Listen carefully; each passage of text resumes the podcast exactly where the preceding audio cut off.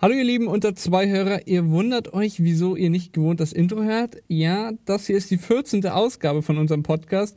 Und es wurde ja mal langsam Zeit, dass wir ein technisches Problem bekommen. Und da wir das hier alles ganz transparent machen wollen, teilen wir euch das natürlich mit. Felix und ich haben vor einer Stunde die neue Ausgabe aufgezeichnet, jedoch wurde meine Datei nicht gespeichert. Erst war sie gar nicht auffindbar, nach einem Restart war sie dann da, aber 0 Kilobyte groß.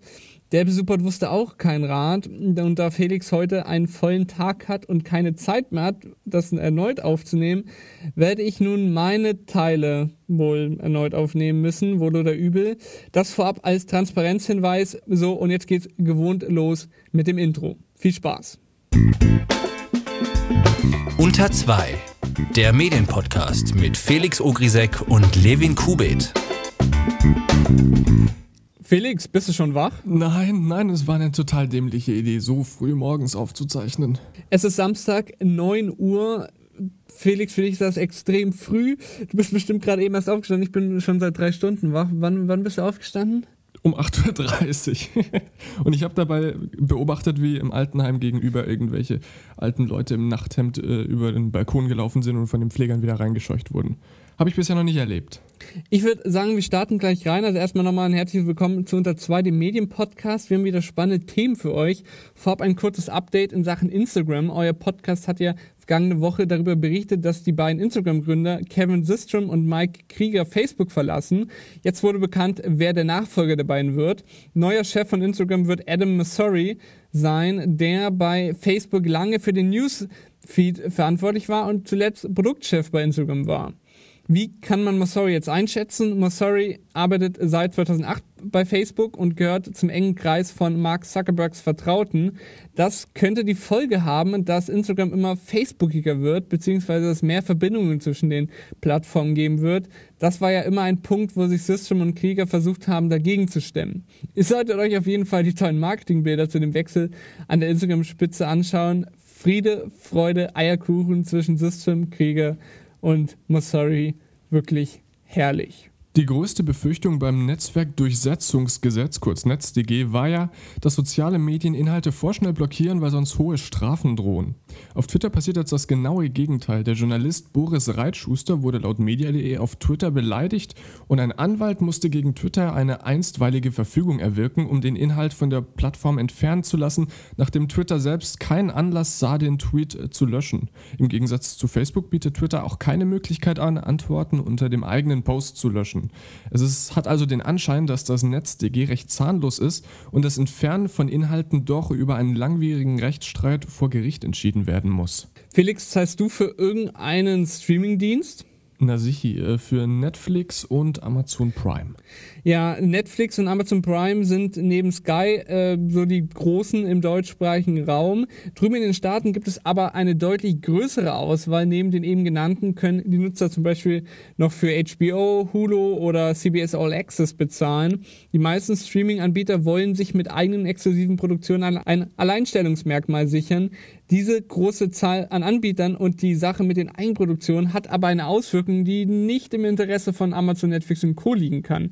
Da es viele Nutzern einfach viel zu teuer ist, für mehrere Plattformen zu bezahlen, steigt in den USA die Nutzung von illegalen Streaming-Portalen. In den USA wurden in den vergangenen Monaten mehr Inhalte illegal heruntergeladen als je zuvor. Interessant ist, dass es sich vor allem hier um Serien handelt. Bei Filmen ist sogar ein Rückgang der illegalen Views zu bemerken. Die Antipiraterie-Organisation Muso zählte 2017 107 Milliarden Aufrufe an Webseiten für TV-Piraterie. Serien und Film ist ja schön und gut, aber an der Stelle wäre es ja dann auch interessant zu wissen, wie es in der Musikbranche aussieht. Auch dazu gibt es Neues. Auch die illegalen Downloads von Musik sind angestiegen. Das lege aber vor allem daran, dass einige dieser YouTube to MP3 Tools gesperrt wurden. Grundsätzlich ist die Musikbranche auch ganz anders aufgebaut. Spotify, Apple Music und Co. haben eigentlich alle die gleiche Palette an Musik zu bieten. Es unterscheidet sich nur minimal, wer einige wenige Titel exklusiv als erstes hat. Da gibt es dann zum Beispiel Kooperationen wie bei dem neuen Album von Beyoncé. Es gibt auch Serien, die nicht exklusiv sind oder es zumindest nur eine kurze Zeit waren und dann ins öffentlich-rechtliche kommen. Denn es ist nicht nur die teuerste deutsche Serie überhaupt, sondern auch ein richtiger Gassenhauer, wie es ihn seit Wetten das nicht mehr gegeben hat. Die neue Serie Babylon Berlin. Das erste zeigte am Sonntagabend die ersten drei Folgen der Serie, die schon ein paar Monate vorher beim Produktionspartner Sky ihre Premiere feierten. Der Marktanteil der Zuschauer in der Free-TV-Premiere in der ARD lag bei rund 25 Prozent, was etwa 7,8 Millionen Zuschauern entspricht. Zum größten Vergleich, die letzte Sendung Wetten das aus dem Jahr 2014 hatte rund 9 Millionen Zuschauer. Hast du früher mal eins dieser Bücher gelesen, wo man selbst entscheiden konnte, wie es weitergehen soll? Nee, ich kenne diese Bücher. Ich finde sie auch total cool, weil ich die damals bei Freunden gesehen habe, aber ich hatte selber nie eins. Für die Zuhörer, die das nicht kennen, kurz, also da stand dann immer, wenn du willst, dass X die Entscheidung Y trifft, dann lese auf Seite 56 weiter. Wenn doch X Z machen soll, dann auf Seite 104. Und sowas möchte Netflix offenbar jetzt bei ihrer Serie Black Mirror umsetzen. Wie Bloomberg berichtet, sollen Zuschauer in einer Episode der nächsten Staffel der mit der Emmy-prämierten Serie die Handlung auswählen können. Und das ist auch gar nicht die erste Netflix-Serie, wo man diese, diese Welle deinen eigenen Wegerlebnis machen kann. Ähm, bei Kinderserien hat der Streaming-Anbieter das schon ausprobiert, aber Black Mirror ist natürlich wesentlich komplexer. Was hältst du davon, Felix? Ich finde die Idee sehr, sehr gut. Äh, das gibt es auch schon ähm, bei Hörspielen zum Beispiel. Entschuldigung. Ich kann mich an eine Folge von den drei Fragezeichen erinnern, die das so gemacht haben. Und das habe ich als Kind sehr gerne gehabt. Wie es jetzt bei so einer Serie ist, weiß ich nicht, ob das so gut funktioniert mit der Navigation innerhalb von Netflix. Das ist ja ein bisschen fummelig. Ähm, aber auch Videospiele machen das und da funktioniert das sehr gut. Also ich muss sagen, ich fand das schon bei den Büchern nicht so cool, äh, weil ich mir immer dachte, so dieser Autor, beziehungsweise dann jetzt Drehbuchautor, soll einfach seine, sein, sein Drehbuch schreiben, sein Buch und die Handlung da drin fix haben. Ich möchte da gespannt zuhören, zuschauen oder das lesen und dann nicht noch irgendwelche Entscheidungen fällen wollen. Aber ich bin auf jeden Fall gespannt, wie Netflix das bei Black Mirror umsetzen wird. Kommen wir jetzt äh, von Black Mirror und tollen Serien wieder in den, in den knallharten Journalismus, denn äh, nachdem Gabor Steingart das Handelsblatt verlassen musste, sieht es jetzt so aus, als könnte man sich um die Rahmenbedingungen des Ausstiegs bald einig sein. Wie Klepp berichtet, bietet der Verlag Steingart das Portal media.de quasi als Abschiedsgeschenk an, dessen Kauf er selbst im Jahr 2013 für das Handelsblatt abgewickelt hatte. Bestätigt wurde das von Seiten des Verlags allerdings noch nicht. Oh, warte mal, mich erreicht gerade ein Anruf. Ja. Aha. Okay, ja. Aber wir sollen eine kurze Werbeeinblendung machen. Deutschlandfunk. 9 Uhr die Nachrichten. Als erster Autohersteller hat Renault eine Umtauschprämie für ältere Dieselfahrzeuge angekündigt. Wie das Unternehmen mitteilte, gilt das Angebot für private Halter alter Diesel-Pkw mit den Abgasnormen Euro 1 bis 5. Sie können eine Prämie von bis zu 10.000 Euro beim Kauf eines Neuwagens gleich welcher Antriebsart erhalten. Die Höhe ist nach Modellen gestaffelt. Das Angebot ist bis zum 30. November befristet. Mehr Informationen erhalten Sie unter Renault.de. Wir müssen aber auf jeden Fall jetzt über die Recherche von Bloomberg reden. Bloomberg Business Week hat am Donnerstag eine Titelgeschichte veröffentlicht, die es in sich hat, vor allem wenn sie richtig sein sollte. Inwieweit das der Fall ist, ist aber recht schwer einzuschätzen, unter anderem, weil die betroffenen Tech-Firmen in bemerkenswerter Weise alles abstreiten. Dazu ähm, später mehr, aber erstmal, was ist passiert. Bloomberg berichtet, dass eine Einheit der chinesischen Armee winzige Chips produziert haben soll, die in tausenden Servern von Unternehmen wie Apple, Amazon, aber auch Banken und Auftragnehmer der US-Regierung verbaut seien. Eingebaut worden seien die Chips von dem Platinenhersteller Supermicro in China. Dort sollen Militärs die Manager bestochen oder bedroht haben, bis diese einwilligten, die Bauteile in das Design der Platinen einzuschmuggeln und zu verbauen. Die Chips seien sehr klein, so groß wie eine Bleistiftspitze. Laut dem Bericht seien die Chips sowohl von Apple als auch von Amazon entdeckt worden. Bloombergs Quellen konnten detailliert aufzeigen, wie dies passieren konnte. Insgesamt beruft sich das US-Medium auf ganze 17 Quellen. Ich finde das insofern, äh, insoweit äh, bemerkenswert, als dass es ganze 17 Quellen gibt die zwei größten Betroffenen, Amazon und Apple, natürlich zwangsläufig alles abstreiten müssen, um ihr äh, Image zu wahren als unhackable. Auf der anderen Seite ist es dann aber auch so, dass es äh, für diese bestellten Server von Apple, die dann auch kontrolliert wurden, ja irgendwelche Dokumente und Aufzeichnungen geben muss und dass es absolut keine geleakten Dokumente gibt, das ist das, was ich an dieser Story so ein bisschen fragwürdig finde. Es gibt 17 Leute, die vielleicht, vielleicht auch nicht glaubwürdig sind, aber das ist im Grunde alles, worauf sich dieser Artikel stützt. Und das ist relativ mutig für das, was sie hier äh, den äh, Tech-Giganten vorwerfen. Ja, Apple und Amazon dementieren den Bericht, wie gesagt, vehement. Apple schreibt, hier können wir ganz klar sein, Apple hat niemals böswillige Chips, Hardware-Manipulation oder mit Absicht eingebaute Lücken gefunden. Aber genau das hat ja Bloomberg behauptet. Außerdem heißt es, dass Apple niemals das FBI oder eine andere Einrichtung wegen, einer, wegen eines solchen Falls kontaktiert habe. Apple korrigiert auch einige Zahlen über die Anzahl der Server, die das Unternehmen von Supermicro gekauft habe. Bloomberg behauptete in seinem Text, dass nach dem Fund der Chips rund 7000 Supermicro-Server äh, ersetzt worden seien. Die Zahl von 7000 Servern korrigiert Apple auf 2000 runter und bestreitet die Behauptung, dass sie ersetzt worden seien. Allerdings räumt das Unternehmen ein, 2016 alle Geschäftsbeziehungen zu Supermicro beendet zu haben, wenn auch aus einem anderen Grund, der etwas mit einem, Zitat, vergleichsweise kleineren Sicherheitsproblem, Zitat, Ende zu tun gehabt habe. Amazon schreibt den bemerkenswerten Satz, dass in dem Bloomberg-Artikel so viele Unrichtigkeiten in Bezug auf Amazon gebe, dass sie schwer zu zählen seien. Amazon schreibe, man habe nie eine modifizierte Hardware oder böswillige Chips in Servern gefunden. Das Interessante ist ja, dass Apple tatsächlich eben 2016 ohne eine richtige Angabe von Gründen diese, diese Firma Supermicro ähm, nicht mehr beauftragt hat, ihre Rechner herzustellen. Das ist an dieser Stelle schon ein lustiger Zufall. Zum anderen hat Bloomberg ja auch die Behörden angeschrieben, die in diesem Fall absolut nichts kommentieren wollten von offizieller Seite.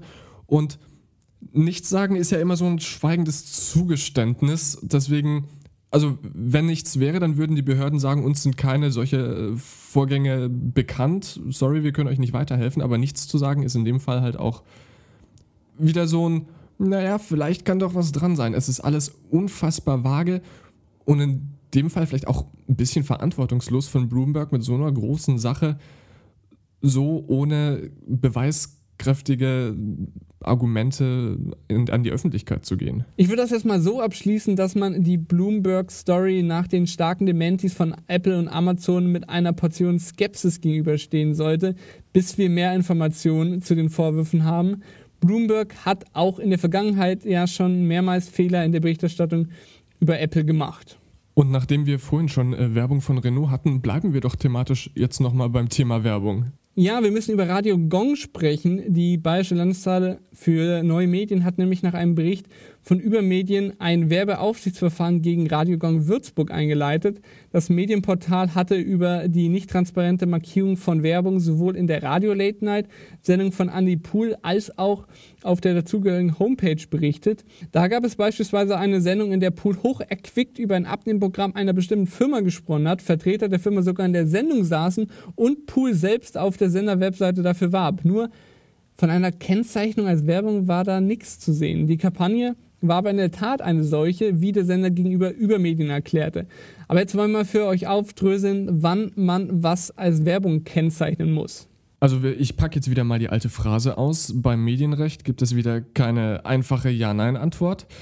Das äh, Problem ist, dass, äh, also Werbung ist natürlich immer kennzeichnungspflichtig. Äh, Im öffentlich-rechtlichen Hörfunk zum Beispiel dürfen maximal 90 Minuten laufen. Also grundsätzlich gibt es auch hier wieder typisch Medienrecht keine eindeutige Antwort, aber es ist festzuhalten, dass Werbung immer kennzeichnungspflichtig ist. Im öffentlich-rechtlichen Hörfunk zum Beispiel ist es so, dass im Jahresdurchschnitt pro Tag maximal 90 Minuten Werbung laufen dürfen, die eben auch gekennzeichnet sein müssen.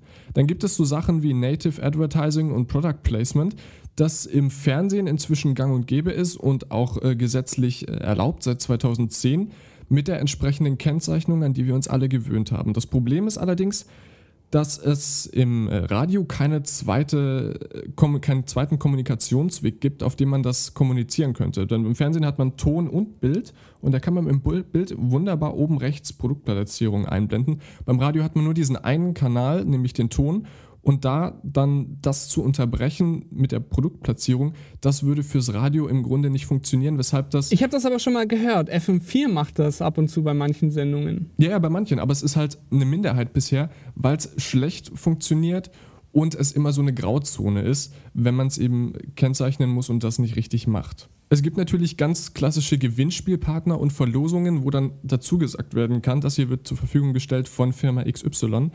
Aber unauffällige Werbung, also eben Product Placement, hat im Radio einen schweren Stand bisher. Aber wie ist das bei Markennennungen? Man hört ja zum Beispiel, äh, ja, nehmen wir jetzt mal Fest und Fleischstück von Jan Böhmermann und Olli Schulz, wie sie da immer ähm, sehr betonen, dass wenn sie von einer Firma sprechen oder nur einen Markennamen erwähnen, dass es auch andere Firmen gibt, wie jetzt zum Beispiel, wenn sie von Apple reden, sagen sie noch, oder wenn Sie von Apple sprechen sollten, sagen Sie noch, es gibt noch Samsung und Huawei. Ähm, muss man das machen?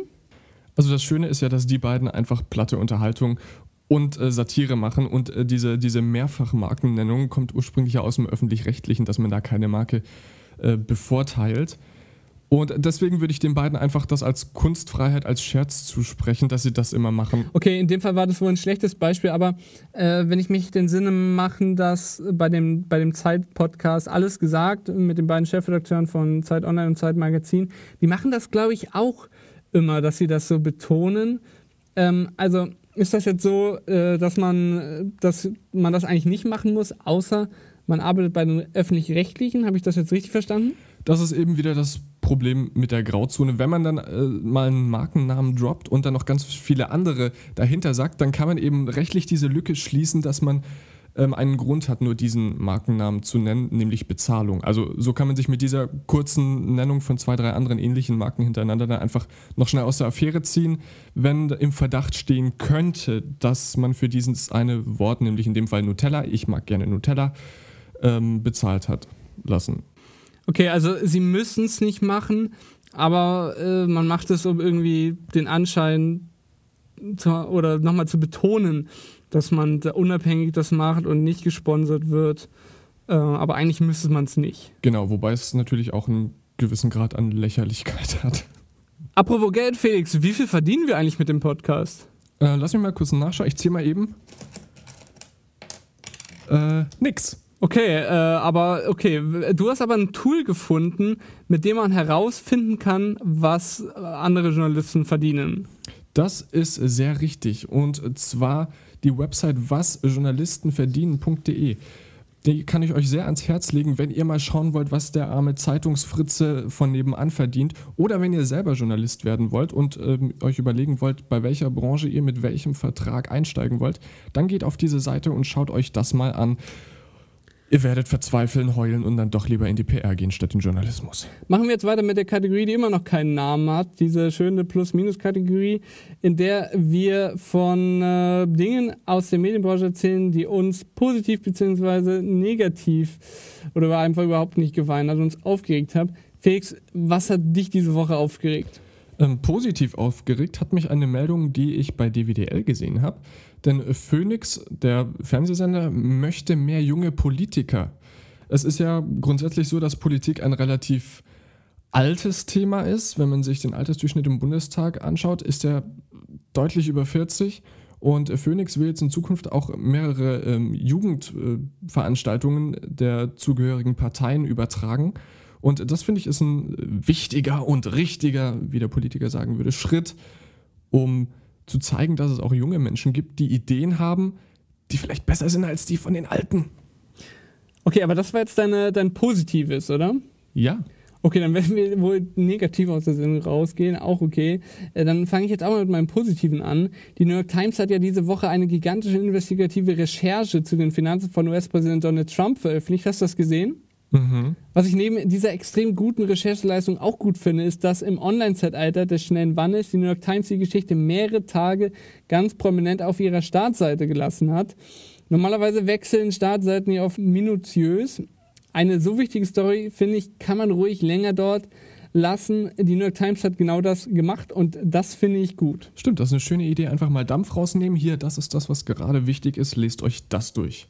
Eine schöne Idee. Nicht so schön Die EU möchte eine 30%-Hürde für Content von Streaming-Anbietern einführen. Eine 30%-Hürde für was? Für europäische Inhalte, wenn Streaming-Anbieter auch in Europa veröffentlichen. Das bedeutet, dass Netflix in Zukunft mindestens 30% europäische Produktionen anbieten muss. Und ich will jetzt die europäischen Content-Produzenten nicht alle über einen Kamm scheren, aber wenn wir ehrlich sind, die Amis können es halt einfach besser.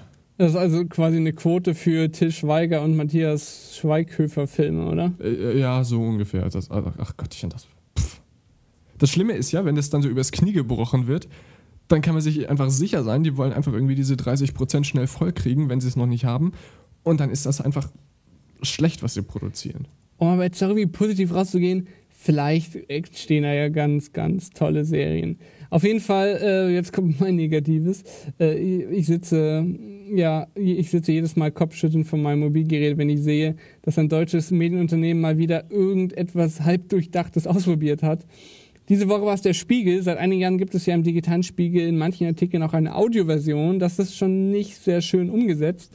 Seit dieser Woche gibt es aber diese Audioversion auch bei Spiegel Plus, eingebettet in einem Audioplayer, der es eigentlich nicht wert ist, ihn so zu nennen. Denn das Einzige, was der kann, ist, die Datei abzuspielen. Sperrt man das Smartphone, bricht der Ton ab. Verlässt man die App, bricht der Ton ab. Dann kann man wieder von vorne anfangen, aber es gibt keinen Vorspulbutton. Das wäre ja 2018 viel zu viel verlangt. Wie sich dann nach meinem Hinweis auf Twitter herausgestellt hat, arbeitet der Spiegel hier für die Audiowiedergabe mit einem Videoplayer. Jo, das kann ja nur richtig gut funktionieren. Zwar nennt der Produktchef von Spiegel Online das Ganze einen Test, ich finde aber, wenn man so etwas schon online ausprobiert, dann kann man wenigstens das Offensichtliche gleich fixen Wer soll das denn sonst testen? Ja, an, de, an, dieser Stelle meine wahrscheinlich gerechtfertigte Frage: Muss man Scheiße testen? Ja, im Prinzip ist das ja eine gute Sache. Dieser, es gibt, ja immer weiter diesen Trend, dass man seine Texte auch noch audiovisuell anbietet. Aber dann doch bitte sollte man das vor allem als großes Medienhaus doch schaffen, einen vernünftigen Player anzubieten. Also ich lehne mich jetzt mal weit aus dem Fenster. Ich bin jetzt nicht irgendwie in dieser Code-Branche, kenne ich mich jetzt groß aus. Aber ich stelle mal die These auf, dass es nicht sonderlich schwer ist, so einen Podcast-Player zu entwickeln. Und damit wäre das auf jeden Fall schon mal deutlich ähm, schöner für den Nutzer. Oder man nimmt einfach den, den wir haben, über den wir jede Woche publizieren, so auch nächste Woche wieder. Vielen Dank euch fürs Zuhören. Wenn ihr Feedback habt, dann schreibt uns das gerne an unter 2 podcast.gmail.com und wir hören uns dann nächste Woche wieder. Bis dahin, macht's gut. Tschüss, schöne Woche.